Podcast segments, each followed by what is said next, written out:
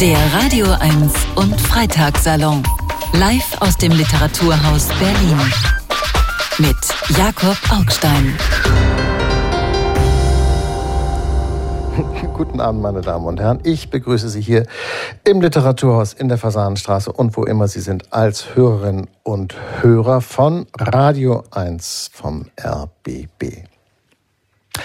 321 Mainz, das ist einer der besten Werbesprüche, die jemals erfunden wurden, weil damit tatsächlich alles gesagt ist. Das Wesen der Sache, um die es geht, kann gar nicht besser beschrieben werden. Die Rede ist vom Auktionsgeschäft.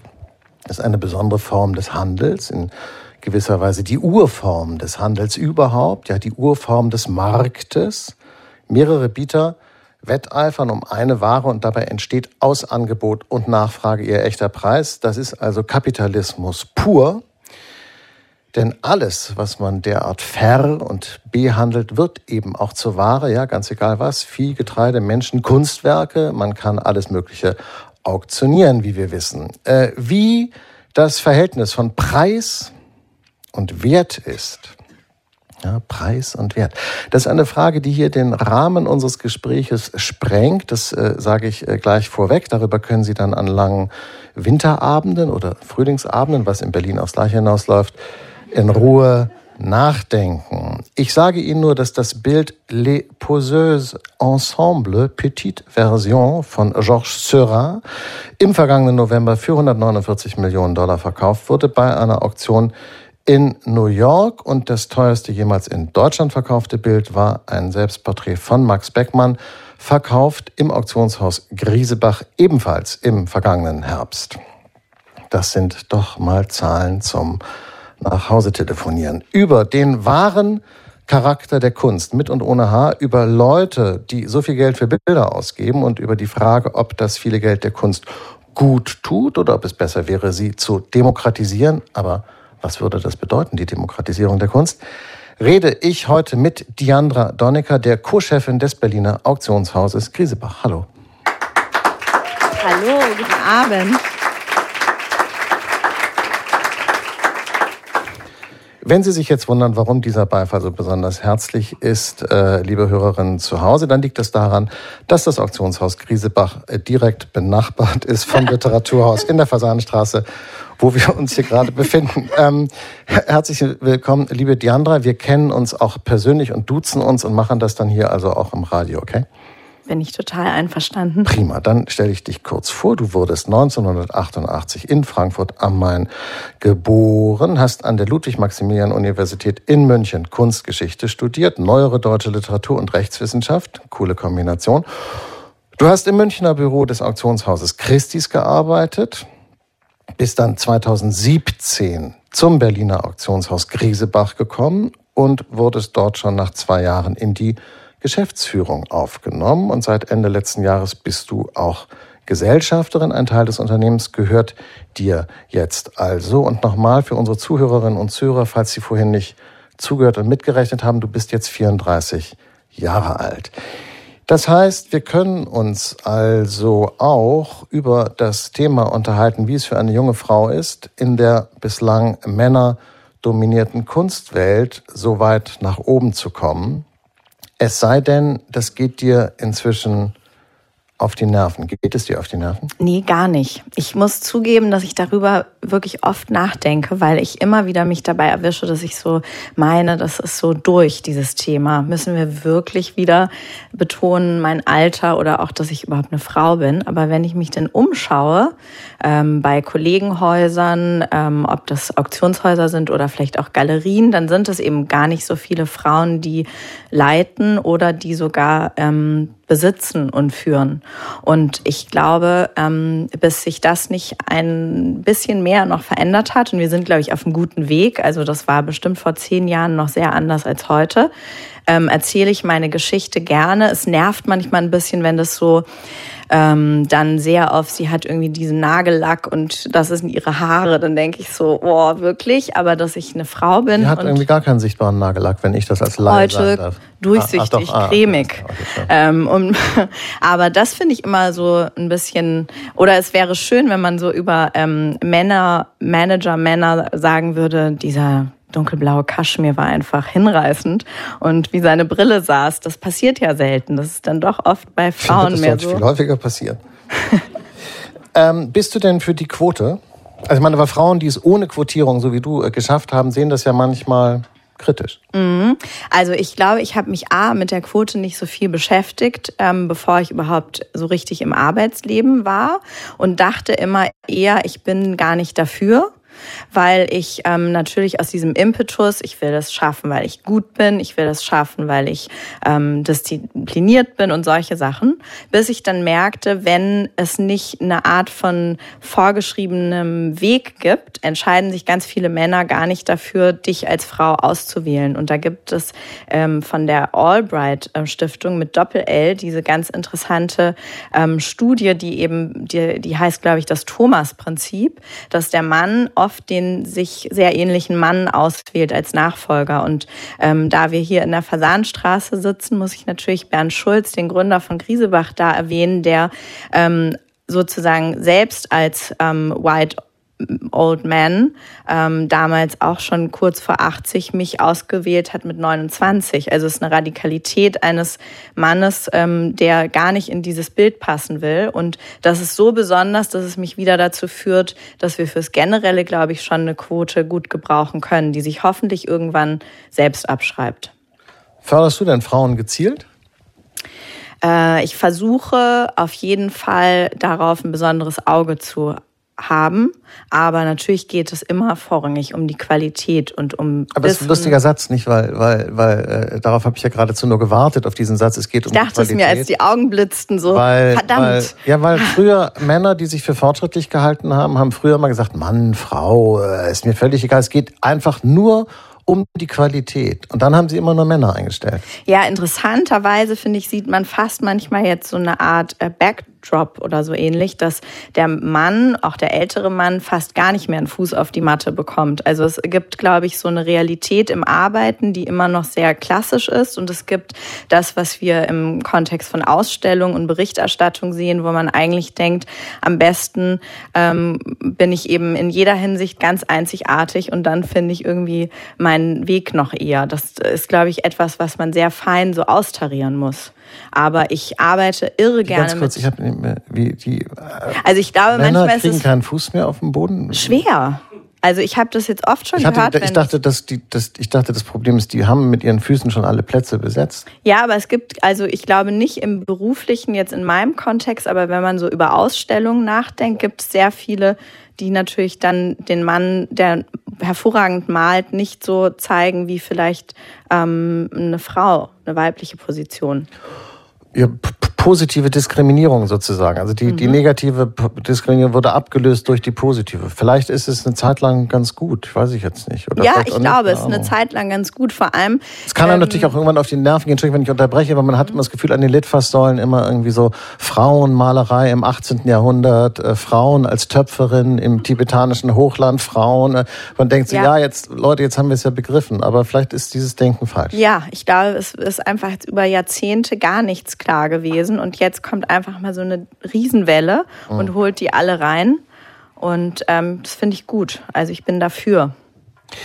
Und was sagen denn die äh, Sammler? Also wir äh, werden natürlich gleich über das Auktionsgeschäft noch sprechen, aber letztlich hängt es ja davon ab, dass Leute, die irgendwas haben, es praktisch verkaufen wollen und ähm, dann klingelt es an der Tür und eine Frau von Mitte 30 steht da. Vertrauen die dir dann? Äh, ehrliche Antwort, gar nicht so einfach und gar nicht so viel Vertrauen sofort. Also ich glaube, es gibt, ähm, ich habe oft die Begegnung, ähm, die so, oder wo ich mich so fühle, als denkt man, ich bin vielleicht irgendwie ganz nett, aber auch nicht so äh, diese ganzen Attribute über Frauen, die man so lange schon gehört hat, nicht so äh, äh, nicht so eine gute Expertise oder nicht so schlau oder nicht so dies, also so sowas, was man auch mit Alter und weißen Schläfen gerne verbindet.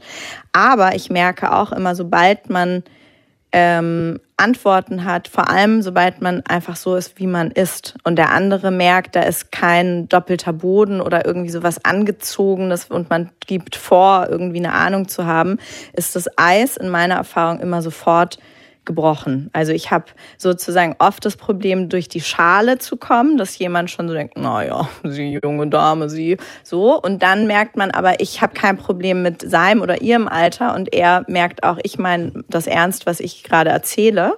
Und dann geht's. Also ich glaube, wenn wir uns manchmal mehr auf Inhalte konzentrieren würden, ähm, als auf dieses ganze Drumherum, wäre eh sehr vieles einfacher.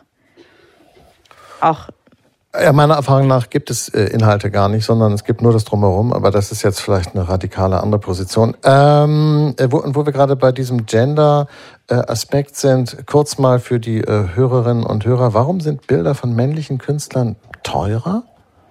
Hm, das äh, hat sicherlich sozusagen schon ein paar Bücherregale gefüllt mittlerweile. Ich würde mal sagen, auch einfach aus der Erfahrung, weil ich das immer so am ähm, angenehmsten finde zum Beschreiben, wenn wir über unsere Bieter und Bieterinnen, Bieterinnen und Bieter nachdenken, sind es sicherlich immer noch 80 Prozent Männer.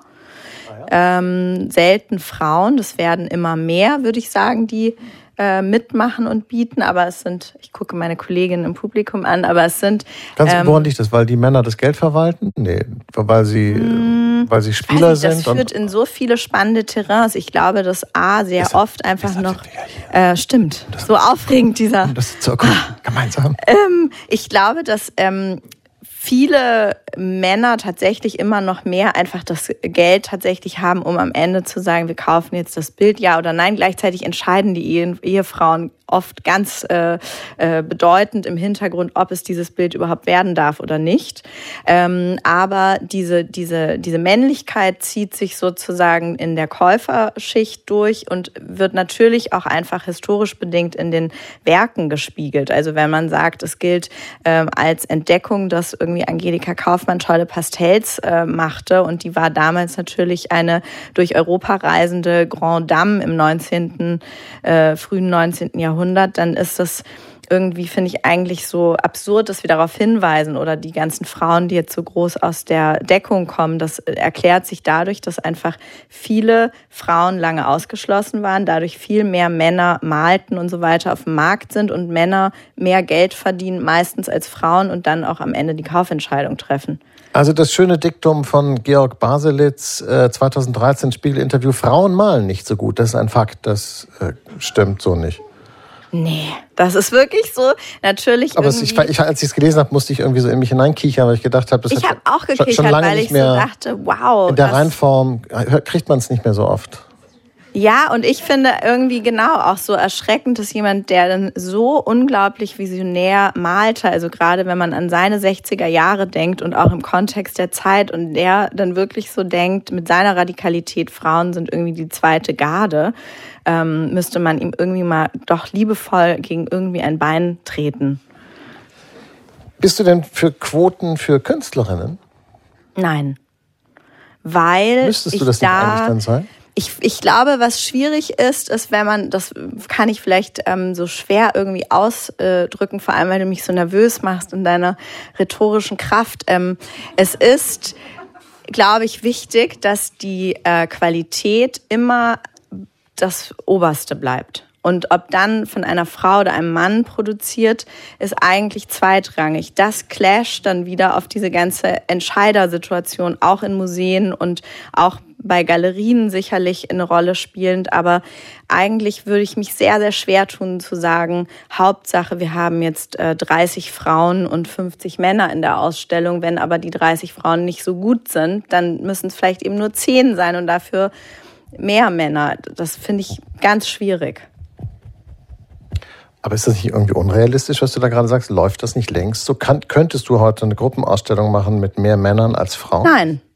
Man kann, äh, also ich glaube, das, das ist aber irgendwie, das ist so, da hast du völlig recht, das ist eine Gegebenheit, aber ich glaube, dass es nicht sinnvoll ist, wenn wir die akzeptieren. Die ist Teil einer Bewegung und einer sozusagen sich erkennenden Revolution, auch ähm, Emanzipation, ähm, so. Aber ich glaube, das führt in eine totale Sackgasse, weil es dann einfach das, mit dem wir da arbeiten, nämlich mit dem Kunstwerk, völlig verwässert. Aber wir könnten definitiv keine Ausstellung machen, die ähm, ähm, mehr Männer als Frauen hat, wenn man jetzt über eine Institution spricht. Oder wir müssen auch immer sagen, ja, wie viele Frauen sind denn Teil eures Auktionskataloges? Das ist natürlich ähm, keine Auswahl, die wir da treffen, sondern es ist eine, ein Angebot, das wir haben und verarbeiten. Und das finde ich ganz schwierig, dass das so immer gelesen wird.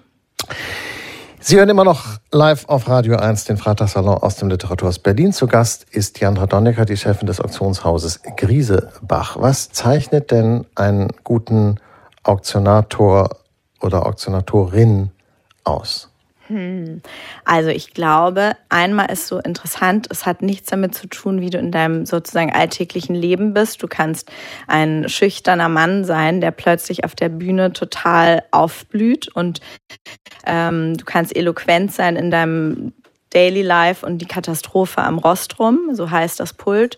Ähm, du brauchst irgendwie, glaube ich, ein gewisses Gefühl von ähm, Stimmung, psychologischer Sensibilität. Was ist da los im Raum? Du musst auch eine Lust und Freude entwickeln an dieser Kommunikation, die entsteht. Und du brauchst in dem Moment, würde ich sagen, auch so was Schauspielerisches ähm, nichts, äh, also es gibt viel, ähm, begegnet man Trainern für Auktionatoren, die aus der Schauspielerei kommen, die also überhaupt keine Ahnung haben, was sie da jetzt machen würden, aber die können es so toll abliefern, weil es ist Stimme, es ist deine Körperhaltung, es ist sozusagen, dass du dich in der Reihe 8 angesprochen fühlst und wenn ich sage, du hast es nicht, denkst du, ich will es unbedingt und hebst nochmal die Hand und dann holen wir dich wieder rein. Und das ist auch ganz viel Augenkontakt. Also ich glaube, jemand, der nicht gut flirtet, sollte kein Auktionator werden. Äh, auktionierst du selber? Nee. Ähm, das hat so äh, zwei ähm, äh, Gründe. Ich glaube, der eine ist, dass ich in diesem Weg, den du geschildert hast, irgendwie so einen Raketenstart haben durfte bei Griesebach, dass ich irgendwann das Gefühl hatte, wenn ich jetzt auch noch auktioniere, so das ist einfach zu viel. Also auch in so einer Demut ähm, gegenüber all dem, was ich da schon machen durfte zu dem Zeitpunkt, dass das so irgendwie too much äh, war für mich. Ähm, und dass ich auch davor äh, irrsinnigen Respekt habe, wenn du sozusagen bei dem ähm, Kunden bist und das Bild von der Wand holst, in Anführungszeichen zu Hause und dann sechs Monate später es versteigern darfst und dann wieder daran denkst, wie es war, mit der Person Tee zu trinken, sozusagen. Das sind für mich so viele Rollen, die ich irgendwie ähm, kaum trennen kann. Also das ist nämlich auch, oder für mich jedenfalls ein sehr emotionales, ähm, persönliches Geschäft das komischerweise verstehe ich total, was du da sagst, dass man nicht einerseits den Leuten sozusagen aber lass uns über diesen Prozess mal reden, äh, wie man an diese Bilder kommt. Also du hast es ja eben äh, intuitiv sofort beschrieben. Du gehst zu den Leuten nach Hause. Mhm. Also es ist jetzt nicht so, als würdest du ihnen irgendwie so das Auto abkaufen oder so, sondern ja. du gehst rein praktisch in, in die Tür. So. Mhm. Man geht wirklich rein, rein, rein. Also ich glaube, um es einmal zu beschreiben, das, es gibt natürlich verschiedene Stränge, wie man sich diese Kunst und auch die Kundenkontakte irgendwie holt und pflegt. Ähm, jetzt im Falle Griesebachs ist das ein großer ähm, etablierter Markenname. Man weiß, wir sind für deutschen Expressionismus und deutsche Positionen bekannt. Das heißt, natürlich kommen E-Mails und Anrufe, die sagen, ich habe hier einen Schmidt-Rottluff und äh, so. Das ist der eine Teil. Aber das andere, was eben äh, die, die Aufgabe ist und auch die große Freude, dass man mit den Menschen eben sich so nahe kommt. Das sind oft ja auch Situationen, in denen es nicht immer nur leicht und schön ist. Also man spricht ja immer von diesen drei Ds, ähm, Death, Deaths and Divorce, also Tod, Scheidung, Schulden. Ähm, das bedeutet nicht, dass wir wie so Krähen einfallen in diesen Momenten, aber es sind eben Momente, in denen Menschen irgendwie verletzlich sind. Gerade ist jemand gestorben, man ist irgendwie eine Gruppe aus drei Geschwistern, bildet eine Erbengemeinschaft und zeigt das, was die Eltern sammelten, was dich selbst nicht mehr betrifft, nimmt Kontakt auf zu diesem Haus, kennt sich vielleicht oder auch nicht und plötzlich stehe ich irgendwie in München-Sollen im Wohnzimmer. Das kostbarste Bild hängt aber im Schlafzimmer, wo meistens die besonderen Arbeiten hängen, die man liebte. Und dann sieht man, hu, da ist aber die Pinguin-Bettwäsche gar nicht weit entfernt. Oder man schlüpft irgendwie hinten am Wäscheständer oder jemand hat es unterm Bett, Katzenhaare äh, und so weiter. Also das sind sozusagen ähm, sehr intime Situationen und es ist nicht immer sozusagen ein Loft aus Marmor und man reicht sich irgendwie den Picasso rüber, sondern es ist oft ähm, ähm, wirklich sehr nah, sehr intim und man muss ein gutes Gefühl haben dafür, was kann ich jetzt auch sagen. Passt es, dass ich irgendwie gleich aufzähle, was wir für tolle Zuschläge erzielt haben? Ähm, oder höre ich einfach nur zu? Bin ich in dem Moment fast sozusagen mehr so eine Freundin auf der Sitzbank und daraus entwickelt sich was? Das sind so die Momente, in denen wir akquirieren.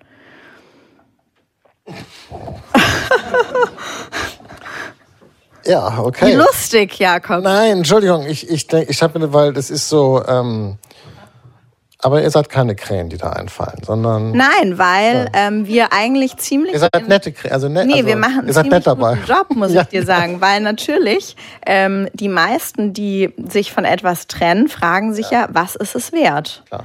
Und ähm, diesen Wert zu beziffern, ist das ist ja das Allerschwierigste, weil wieso soll das irgendwie nur 100 Euro oder eine halbe Million oder was auch immer sein? Passiert das oft, dass die Leute sagen, ich habe hier was richtig, also jetzt habe ich aber mal wirklich was für sie und dann kommst du und sagst, ja, äh, Entschuldigung. Wenn der Satz so beginnt, kann man eigentlich schon wissen, ja. die Luft ist dünn. Mhm. Weil ähm, jeder kennt sich irgendwie doch ein bisschen aus mit dem, was die Eltern, Großeltern mhm. oder man selbst hatte. Und das ist so, wie wenn man sagt, ich bin ein ganz unkomplizierter Mann. Das sind auch keine guten Geschichten. Aber was ich interessant finde, ist, das wusste ich tatsächlich nicht, dass ähm, es klingt jetzt so, als habest du oder habet ihr nicht in erster Linie mit professionell agierenden Leuten zu tun, sondern mit Leuten, für die der Verkauf eines Kunstwerks kein alltäglicher Vorgang ist. Ja, also der große Teil ist tatsächlich eine private ähm, Kundschaft oder Sammlerschaft. Ich würde so sagen, 60, 70 Prozent sind fast aus privater Hand kommt.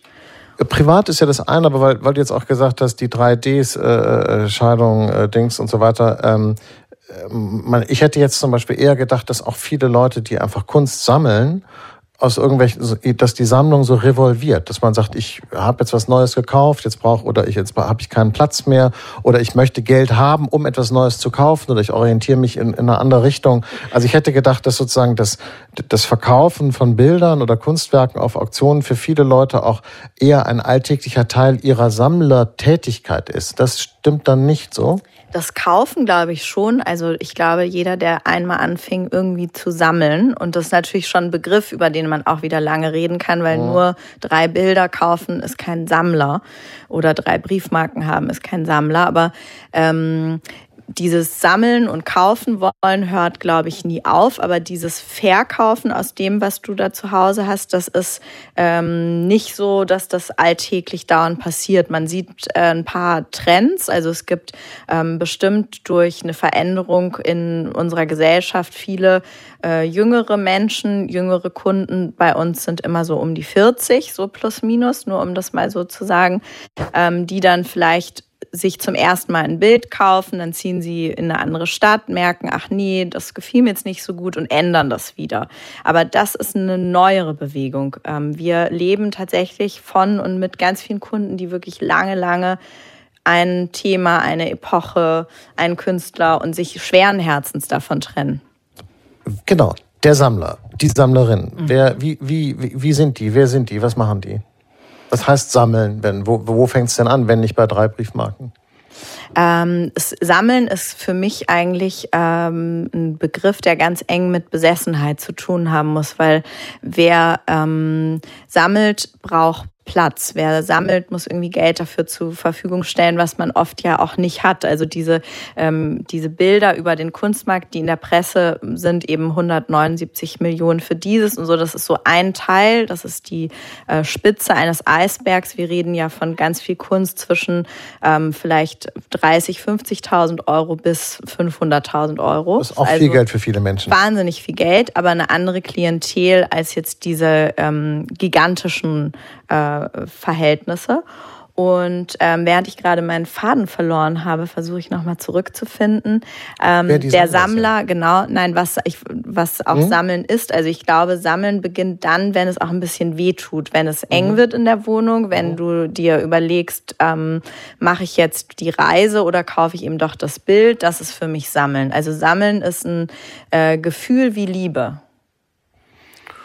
Okay, aber das finde ich irgendwie, das spricht viele. für dich, ja, das glaube ich auch, aber das ist natürlich, also, aber okay, aber das heißt also, der Mann, der den, der den Beckmann gekauft hat, das ist ja kein Geheimnis, ist ja offen sozusagen Liebt, bei euch für 20 besessen. Millionen. Ja, besessen. Aber der kann trotzdem auch in die Ferien fahren, glaube ich. Das war jetzt nicht so, dass ja, er aber dennoch 20 Millionen für den Beckmann oder für den Urlaub. Ich muss, na gut, dann nehme ich den Das Beckmann. stimmt, aber wir kennen ja alle einige, die vielleicht um die 90 Jahre alt sind. Wie viele sagen so, ich brauche kein neues Sofa, ich brauche das nicht mehr, ist bald äh, vielleicht zu Ende oder so. Also dieses lustvolle, einfach weiter und über sozusagen jede Grenze hinweg nochmal das 20.000. Werk ist doch. Und die jungen Leute, die nachkommen, oder andersrum, kommen junge nach, weil du jetzt gesagt hast, sie sind irgendwie so 90 oder so.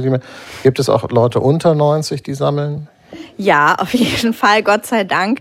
Ich glaube, ähm, es gibt tatsächlich, es ist ein, also ich bin immer neige dazu, so ein bisschen zu so einem Pessimismus, weil ich manchmal äh, mir einbilde zu erleben, dass das so ähm, sehr kurz greift, also dieses ganze äh, Besessene oder auch sich sehr gut auskennen. Also ähm, man begegnet oft äh, weniger Jüngeren, die sich so gut auskennen wie manch einer, der vielleicht eben sich diesem Thema, was auch immer es sein möge, schon lange gewidmet hat. Aber liegt das nicht vielleicht am Alter? Also ich meine, dass man eben, wenn man dann, mm. hatte man ja auch mehr Zeit. Also ja, aber man merkt schon im Gespräch, ob das so mehr die Dekoration deiner Wohnung ist oder ob das wirklich sozusagen in sich hineinarbeiten ist, auch in ein Thema und welche Fragen jemand stellt. So, das merkt man, glaube ich, schon. Aber da sehe ich wiederum eine große Chance auch in der Vermittlung. Also ich glaube, wenn ähm, wir es schaffen, was auch alle Kollegen in den Auktionshäusern probieren, irgendwie durch tolle Texte, durch vielleicht begleitende Ausstellungen, dass man irgendwie sagt, ich kann dir erzählen, warum ich das liebe, hier zu arbeiten oder dir das Bild anzubieten und du merkst das Brennen, dann macht es ja was mit dir. Als du eben gesagt hast, 40 sei das Durchschnittsalter, das galt für die Käufer oder die Verkäufer? Ähm, der, nee, das war das äh, Beispiel für junge ja. Käufer, genau. Okay. Also der, der Käufer ist so, würde ich sagen, zwischen 40 und ähm, 65, so plus minus. Und der Verkäufer ist wahrscheinlich so eher zwischen 60 und dann nach oben. Aber das ist ja eigentlich, äh, wenn man mir das jetzt so sagen würde als Laie, würde ich sagen, das ist ja eigentlich gut, weil das bedeutet, dass jüngere Leute äh, nachkommen, die sich für diese Kunst interessieren, mit der äh, ihr es zu tun habt und die bei sich aufnehmen und dann irgendwann werden die dann halt auch mal so alt sein wie die, die jetzt und so. Genau. Das heißt, das, das zeigt ja, dass das ein lebendiges System ist, ein ja. Kreislauf sozusagen. Das, das hoffen wir. Das ähm, äh, soll so sein, aber es ist natürlich trotzdem so, dass dieser 40-Jährige weniger präsent ist als jetzt vielleicht noch ein bisschen betagt. Woher haben die ihr Geld? Ist das so das schnelle Internetgeld, wo den Leuten ist eh alles scheißegal? Oder, oder sind das eben auch äh, Gibt es so Typologien, die du festgestellt also hast? sehr unterschiedlich. Ich glaube, sind wir jetzt bei den Käufern. Ja, ja, ja, ja klar. Ähm, die Käuferseite ist, glaube ich, einmal, also wir haben ja auch viele Museen und Händler, die auch genauso unterwegs sind und, und bieten und kaufen. Aber jetzt bei den Privatkunden hat man viele, die entweder so der Klassiker, irgendwie der Arzt, der Anwalt und solche Berufe und auch in Berlin tatsächlich äh, ganz relevante, so gesagt, äh, Start-up ähm, Tech-Menschen, die einfach ähm, vielleicht auch merken, oh, ich kann mit dem Handy alles und doch nicht alles und sich dann dem zuwenden. Und da will ich auch gar nicht irgendwie so schnäubisch sein und sagen, ähm, du fängst jetzt an und hast dich davor nie dafür interessiert. Das ist schön, wenn die kommen. Nehmt ihr die an die Hand? Also, weil es klang jetzt auch so ein bisschen an, dass, dass du gesagt hast, es gibt auch die, die Möglichkeit, die Chance, die Hoffnung, die quasi so auszubilden? So? Also helft ihr denen? Gibt es so? Äh, ja, also ich glaube, da ist eigentlich das größte Geschenk und das ähm, kann ich gar nicht weniger pathetisch sagen, meine Kollegen, äh, die mit Kunden, die kommen, so umgehen, dass sich hoffentlich jeder Kunde so eingebunden fühlt und merkt, ähm, wenn ich über, weiß ich nicht, Kirkeby reden möchte, spreche ich am besten mit der Kollegin und wenn ich irgendwie über Beckmann reden möchte, gehe ich eben zu jemand anderem und da sind wir bei diesem Entflammtsein vor einem Bild. Wenn uns das gelingt, ähm, dann glaube ich, kommt auch jemand immer wieder. Das ist so ähm, diese Vermittlung. Man darf es nicht übertreiben. Wir sind jetzt keine Institution in dem Sinne wie ein Museum, aber wir geben unser Bestes, dass wir mit ähm, Ausstellungen, wir haben, was sehr besonders ist, eigentlich eine eigene Stelle nur für Konzeption von Ausstellungen und Veranstaltungen, weil es eben wichtig ist, dass auch aufzumachen und zu erzählen und zu erzählen und zu erklären, was wir da an Bildern so haben. Wir haben vorhin äh, äh, eingangs kurz so einen kleinen Preisvergleich gemacht. Christie's New York, Herbst äh, 22, äh, äh, Griesebach Berlin, Herbst 22. Der Unterschied ist eklatant, ja, äh, weiß nicht, 160, äh, 170 Millionen zu 20 Millionen. Ähm, ist hier nicht so viel Geld in diesem Land? Ich hatte gedacht, der ganze Südwesten, ganz Baden-Württemberg besteht doch hauptsächlich aus Millionären und Milliardären. Jedenfalls wird, denkt man das in Berlin immer. Ähm, stimmt das gar nicht?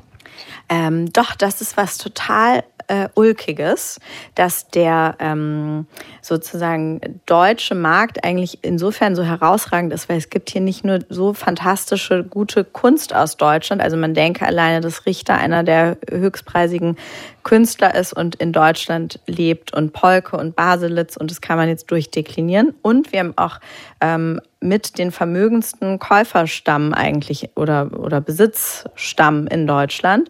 Aber komischerweise gibt es doch, ähm, abgesehen von äh, ganz klaren Rahmenbedingungen des Marktes wie Mehrwertsteuer, Kulturgutschutzgesetz, was ähm, zu so einer Art Fluchtbewegung führte, als diese Novelle aufkam und alle dachten, oh Gott, es gibt jetzt Zugriff auf meine Sammlung und ich gehe lieber mal in die Schweiz oder ähm, ins europäische Ausland.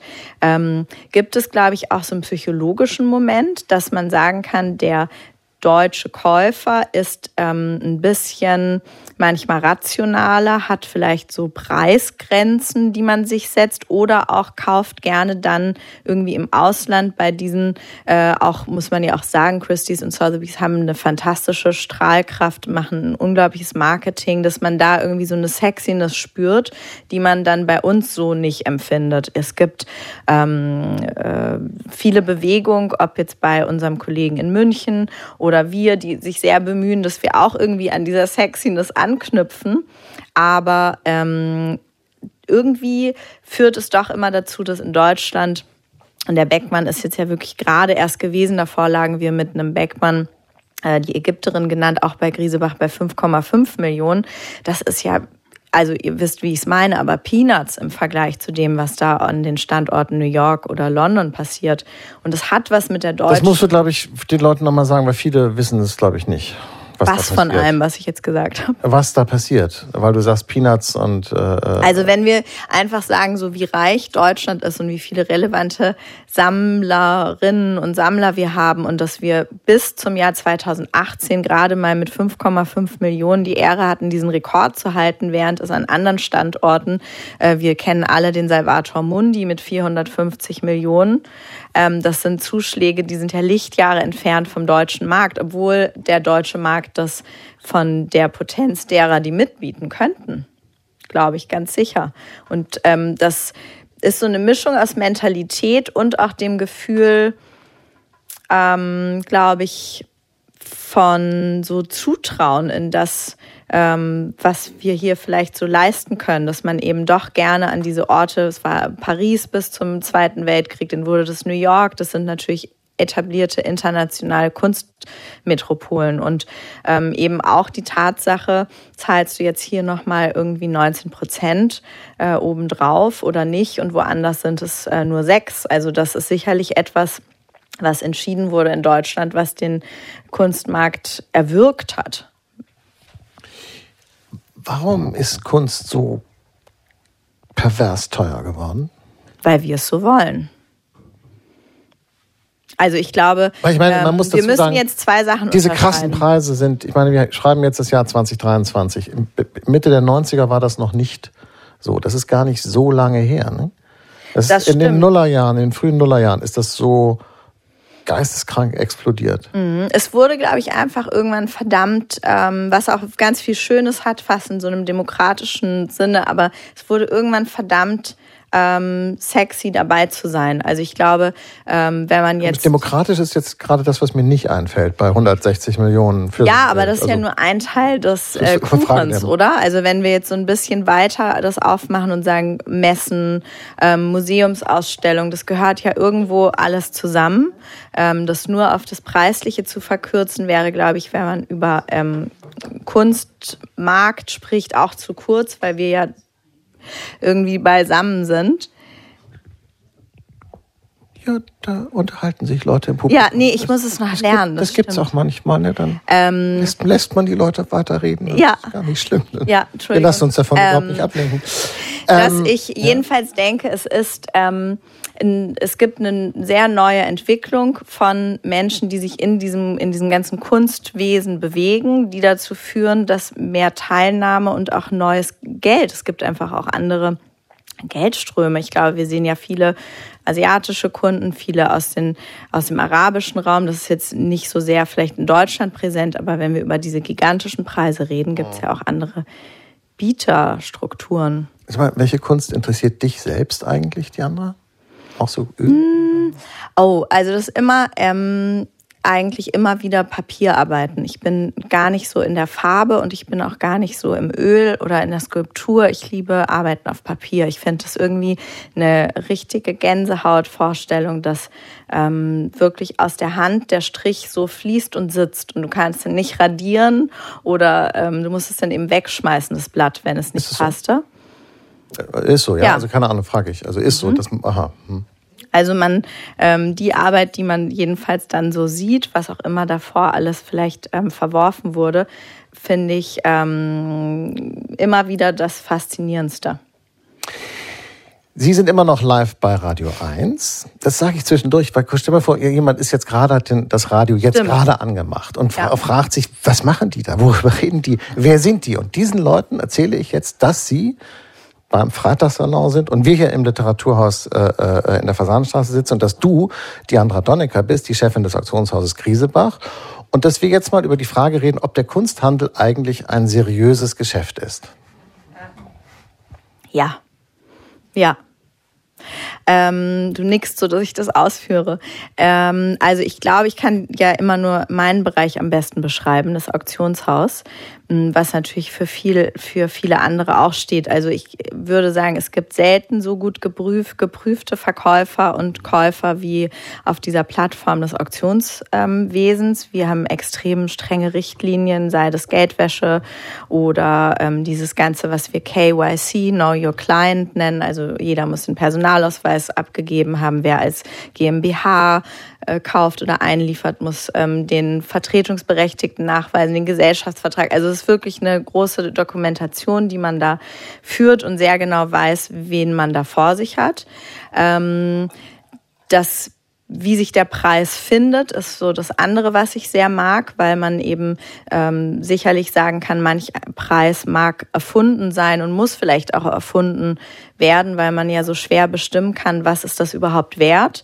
Aber in unserem Bereich kann man sich insofern immer so ein bisschen äh, beruhigter nach hinten lehnen, weil wir aufgrund von ähm, Expertise, aber auch Einblick in die Datenbanken, die zeigen, welche Arbeit aus welchem Jahr, in welcher Größe, wie oft für welchen Preis zugeschlagen wurde.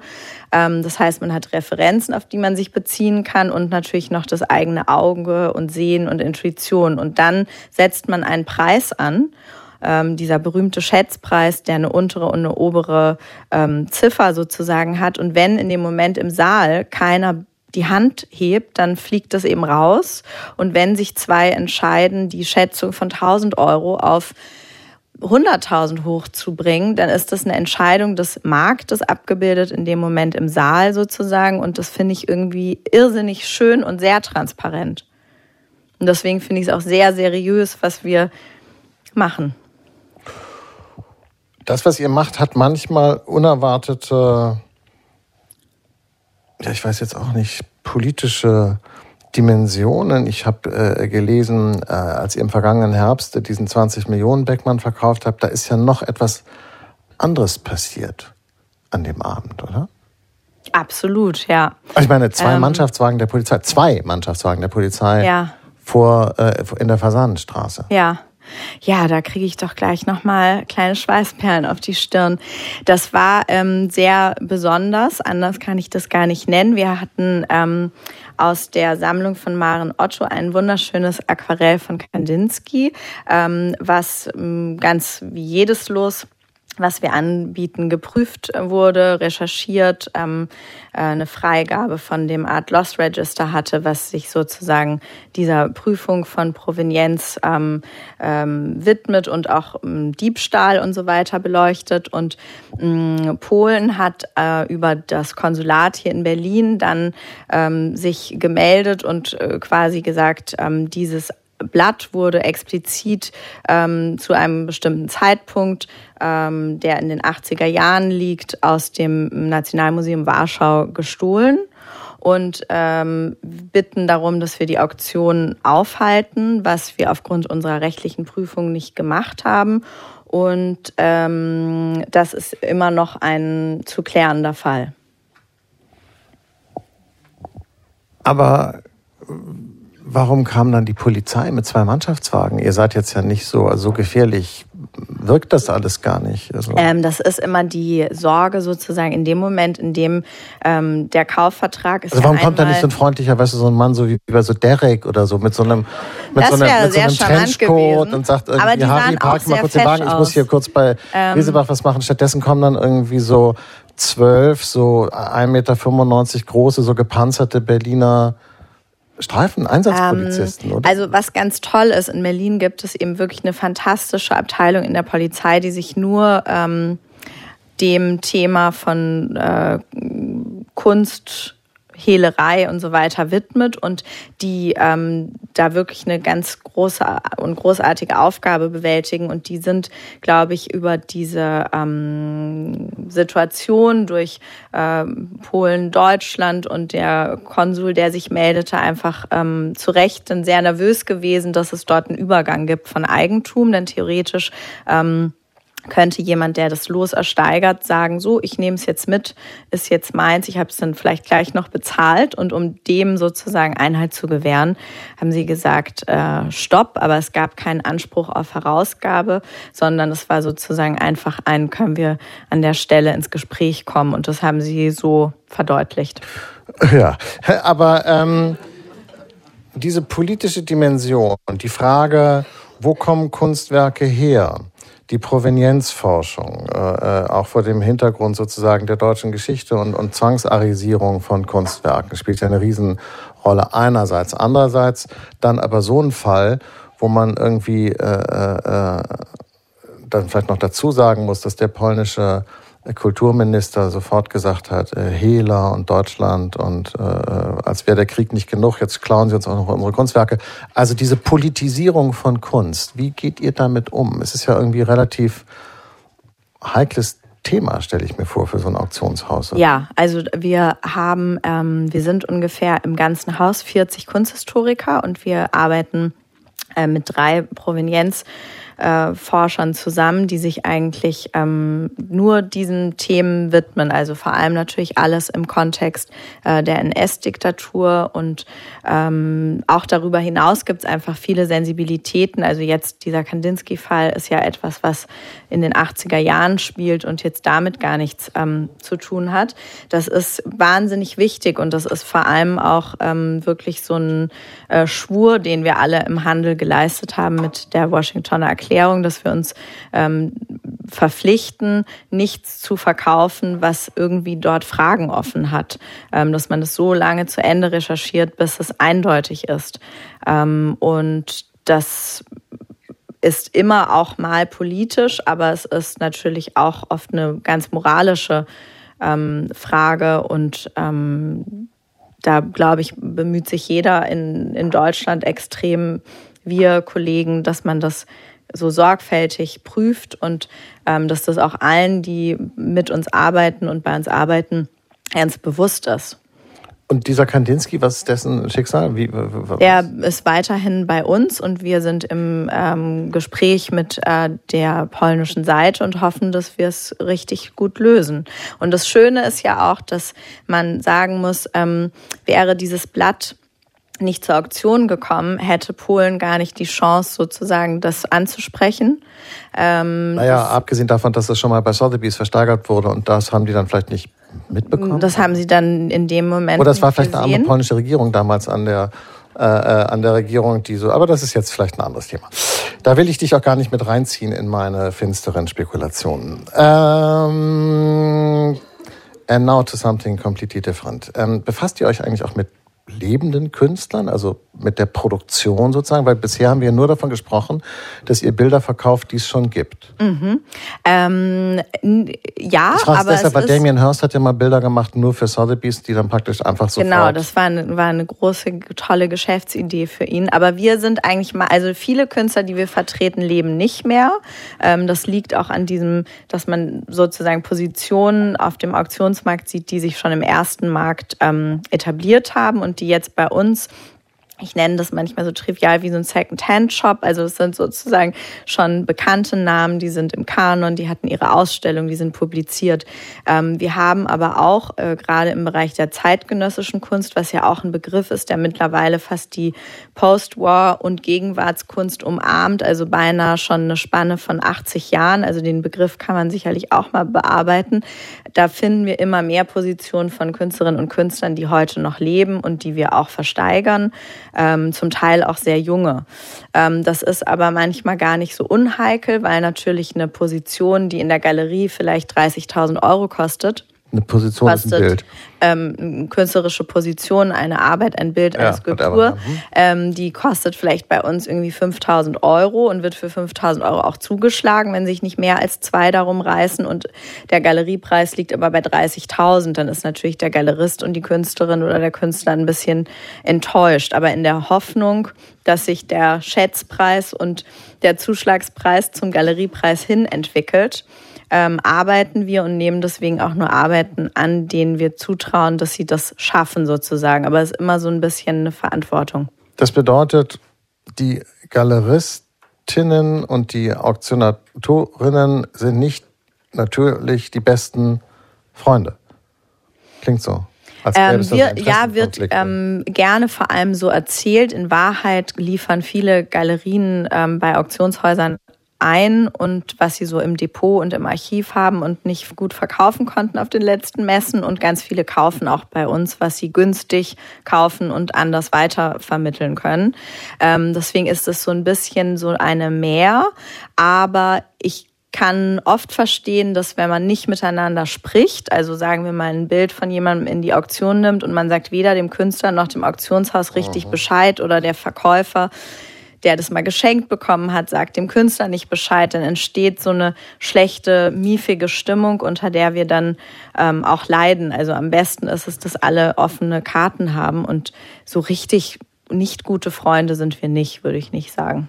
Und warum steigt so ein Auktionshaus nicht auch ins Galeriegeschäft ein? Also warum bearbeitet ihr nicht lebende Künstler, helft denen sich zu entwickeln, Künstlerinnen, äh, äh, um auf das Thema von vorhin zurückzukommen, und verkauft die dann auch? Sind die Übergänge nicht fließend? Ähm, ja, das wird auch immer mal wieder probiert. Es gab dieses Haunch of Vention oder so ähnlich ausgesprochen ähm, in, in, ähm, in England. Es gibt ähm, hier Johann König mit diesem Beispiel der Misa, der quasi eine Messe und am liebsten, glaube ich, auch irgendwann noch äh, Auktionen gemacht hätte und Galerist ist.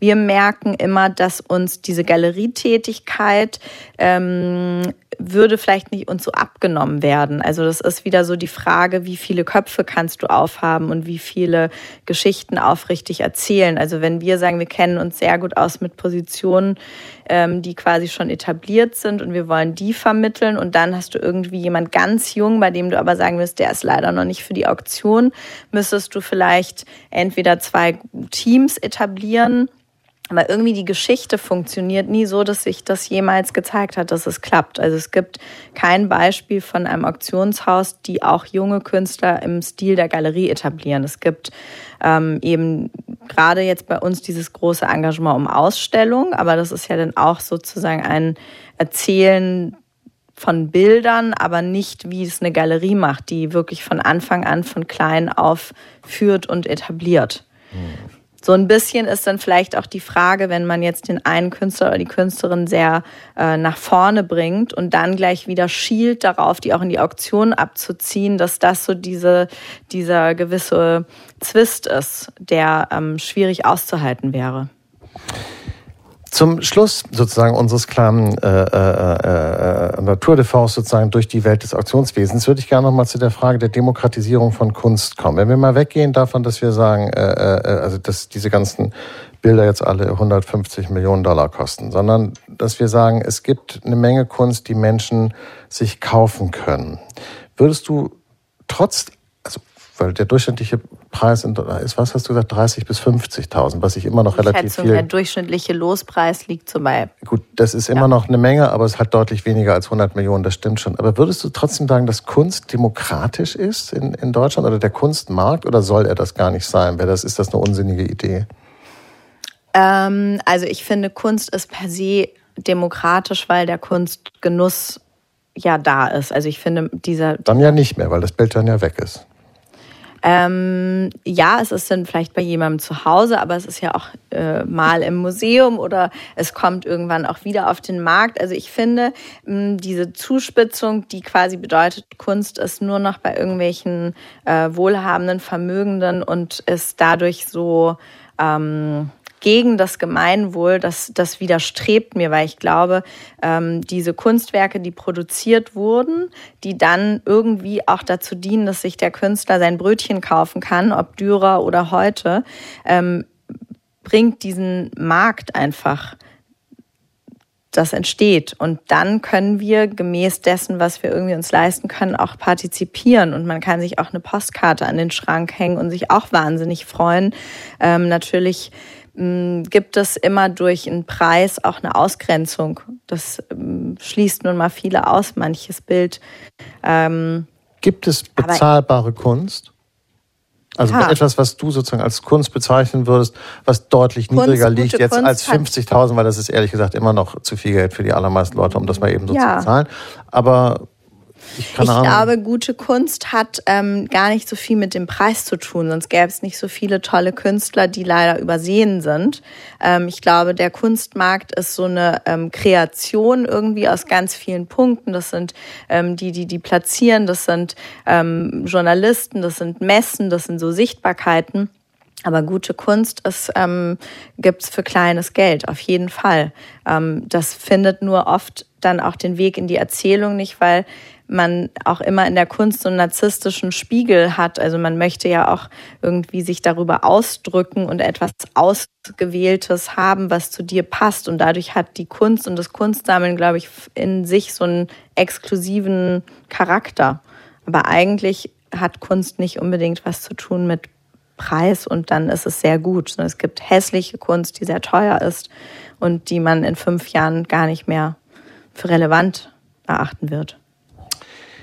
Diandra Donnecker, vielen herzlichen Dank für dieses Gespräch. Äh, wir verabschieden uns nämlich jetzt an dieser Stelle von unseren Hörerinnen äh, an den Endgeräten. Äh, überlegen Sie, was Sie mit Ihrem Geld machen. Verzichten Sie auf die nächsten Ferien in Mallorca und kaufen sich ein schönes Bild. Das gibt es nämlich auch für kleines Geld. Gute Kunst für kleines Geld. Ähm, danke und kommen Sie nächstes Mal doch einfach selber her. Tschüss und auf Wiederhören.